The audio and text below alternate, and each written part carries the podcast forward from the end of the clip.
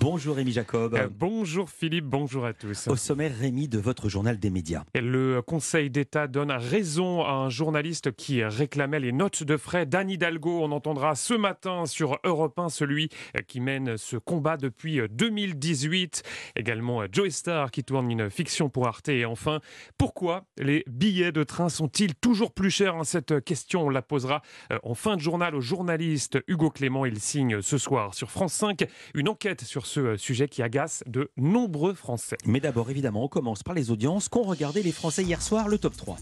C'est TF1 qui est en euh, première position avec alibi.com, 5,2 millions de téléspectateurs, soit 25,8% euh, du public pour la comédie de Philippe Lachaud. Hein. C'est mieux que lors de sa dernière diffusion en février 2022. Derrière, on retrouve France 3 avec la série policière britannique McDonald and Dodds, 2,3 millions de téléspectateurs, soit 11,4% de part d'audience. Enfin, France 2 clôture ce podium avec les choristes, 2,2 millions de téléspectateurs spectateurs et 11% de part d'audience. France 2 qui est au coude à coude avec M6, hein, qui proposait hier un nouveau euh, numéro de zone interdite consacré aux maisons 100% euh, recyclées. Sur le reste du week-end?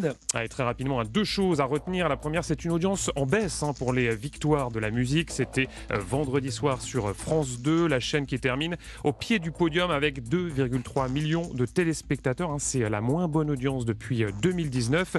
Et puis, autre performance en demi-teinte, celle de la finale de Ninja Warrior. Le jeu était un petit peu remonté hein, la semaine dernière. On vous en avait parlé euh, ici même sur euh, Europe 1, mais euh, samedi soir sur TF1, sa finale a signé sa pire performance depuis le lancement du programme. 2,2 millions de téléspectateurs TF1, largement battu par France 2 qui proposait une fiction baptisée La vengeance sans visage. Europe 1, le journal des médias. On débute ce journal avec une décision du Conseil d'État qui donne raison à un journaliste, journaliste qui réclamait les notes de frais d'Anne Hidalgo. il s'appelle Stéphane de Vries, il est néerlandais et depuis 2018, euh, il réclamait en vain les notes de frais de la maire de Paris, plus euh, précisément celle de 2017, hein, l'année où la ville a été euh, désignée hôte des Jeux Olympiques de 2024. Objectif, écrire un article sur les dépenses engagées pour remporter ces fameux JO. Après une longue bataille, le journaliste vient d'avoir gain de cause, le Conseil d'État a exigé que la ville de Paris réexamine sa demande dans un délai d'un mois. Alors sur la forme, il annule une précédente décision qui donnait raison aux journalistes. Hein, c'est un petit peu technique, mais sur le fond, et c'est ça qu'il faut euh, retenir, le Conseil d'État estime que euh, oui, des euh, notes de frais de restauration ou encore de frais de représentation peuvent être réclamés par tous les citoyens. Je vous propose d'écouter Stéphane De Vries, il est au micro d'Europe 1 Culture Média le Conseil d'État a décidé que, en effet, les documents euh, que j'ai demandés sont tout à fait communicables. Euh, il n'y a aucune raison d'occulter les noms des invités dans les restaurants parce que ça relève pas de la vie privée, puisqu'on parle d'argent public. En fait, c'était ça que je voulais contrôler. Comment la mairie euh, et, la maire de Paris dépense l'argent public. J'espère que cette décision du Conseil d'État fasse jurisprudence. Je n'ai jamais été dans une démarche politique, mais en fait, en, en, refusant tous les documents, la mairie est devenue un peu suspect parce que je ne sais pas qu'est-ce qu'elle a caché. Stéphane De Vries au micro euh, d'Europe 1, contacté euh, par nos soins, l'entourage de la maire de Paris nous indique que la ville donnera suite à sa demande conformément à la décision du Conseil d'État, maintenant que cette question de droit est tranchée. Alors on peut imaginer que cette décision va donner des idées à d'autres journalistes, voire à des citoyens. Absolument, hein. comme le mentionnait Stéphane De Vries il y a quelques instants, cette décision pourrait tout simplement faire jurisprudence. Hein. Ça dépasse évidemment le simple cadre de la ville de Paris. Toutes les institutions publiques françaises sont concernées, notamment les plus prestigieuses comme l'Élysée ou Matignon.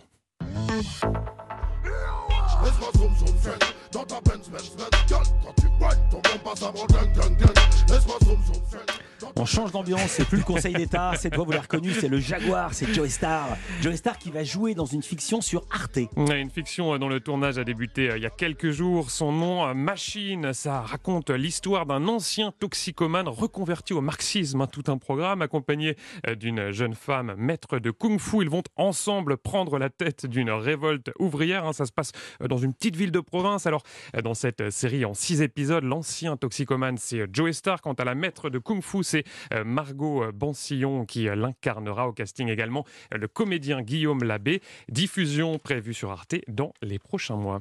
On change de chaîne, on part sur France 5. France 5 qui diffuse ce soir en prime time un nouveau numéro de Sur le front consacré au train. Et avec cette question que j'en suis sûr, hein, beaucoup d'auditeurs d'Europe 1 se posent, pourquoi le train est-il toujours plus cher hein, Les trajets ont augmenté en moyenne de 5% début 2023. Pendant les vacances scolaires également, on le sait, hein, les prix euh, flambent, on en a tous fait l'expérience. C'est une spécificité française, puisque dans le même temps, des pays comme l'Espagne ou l'Allemagne diminuent leurs tarifs ferroviaires et c'est avant tout un paradoxe écologique. Le train, moins polluant, mais pas moins cher. C'est ce qui surprend les touristes de passage en France. Le train, c'est plus cher que l'avion. Là, vous payez plus cher en train que si vous preniez l'avion? C'est scandaleux. Pourquoi est-ce si souvent moins cher de voyager en avion alors que ça pollue 100 fois plus que le train? C'est une catastrophe pour le climat. Vous avez entendu que les petites lignes aériennes devaient être interdites en France pour privilégier le train? Vous pensez que ça a été fait? Vous allez être surpris. Il y a des avions, encore aujourd'hui, qui font Lyon-Marseille alors j'ai demandé à Hugo Clément, qui euh, incarne ce magazine sur le front, pourquoi selon lui les prix du train étaient aussi élevés? Voici sa réponse il y a des politiques euh, qui sont favorables à l'avion. Par exemple, le kérosène n'est pas taxé. Les compagnies aériennes payent leur euh, carburant beaucoup moins cher que nous, les consommateurs, quand on fait le plein de notre voiture. Il n'y a pas de TVA sur les billets d'avion au niveau international, alors qu'on paye de la TVA euh, sur certains trajets de train à l'international. C'est ça qui paraît complètement fou, c'est qu'on est dans une situation d'urgence écologique avec vraiment un besoin impératif de réduire nos émissions de gaz à effet de serre et de réduire le transport aérien, et on continue à avoir des politiques publiques qui favorisent l'avion au détriment du train.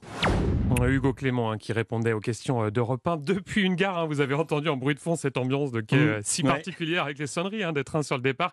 Et c'est donc assez euh, cohérent comme endroit pour évidemment répondre à cette interview. C'est vrai que ça aurait été pire si on avait entendu derrière des bruits d'aéroport. On termine ce journal des médias avec la disparition du dernier escapé d'Oradour-sur-Glane. disparition qui a beaucoup été évoqué ce week-end dans les médias. Il s'appelait Robert Ebras, c'était le dernier survivant de ce massacre perpétré par les nazis le 10 juin 1944. Il s'est éteint samedi à l'âge de 97 ans. Tout à l'heure, à 14h sur Europe 1, Christophe Ondelat lui rendra hommage avec la rediffusion d'un récit extrêmement fort. En 2019, il avait rencontré à Oradour-sur-Glane celui qui n'avait que 19 ans quand l'horreur s'était abattue sur son village. Un témoignage bouleversant dans lequel Robert Ebras expliquait notamment pourquoi il avait mis si longtemps à parler. J'ai mis très longtemps à témoigner. Euh, je ne voulais pas d'abord, euh, je n'ai pas parlé à mon fils qui allait à l'école à Saint-Julien. Je voulais pas qu'il ait se, se cacher sur le dos de, de fils de rescapé. Et je n'en ai pas parlé ni à mes collègues, ni à mes fournisseurs. Euh, j'étais un garagiste comme tout le monde. Un témoignage très puissant hein, de Robert Ebras, disparu euh, ce samedi. Et c'est donc à retrouver à 14h sur Europe 1 dans l'émission On te la raconte. Merci beaucoup Rémi Jacob. À demain pour un nouveau journal des médias.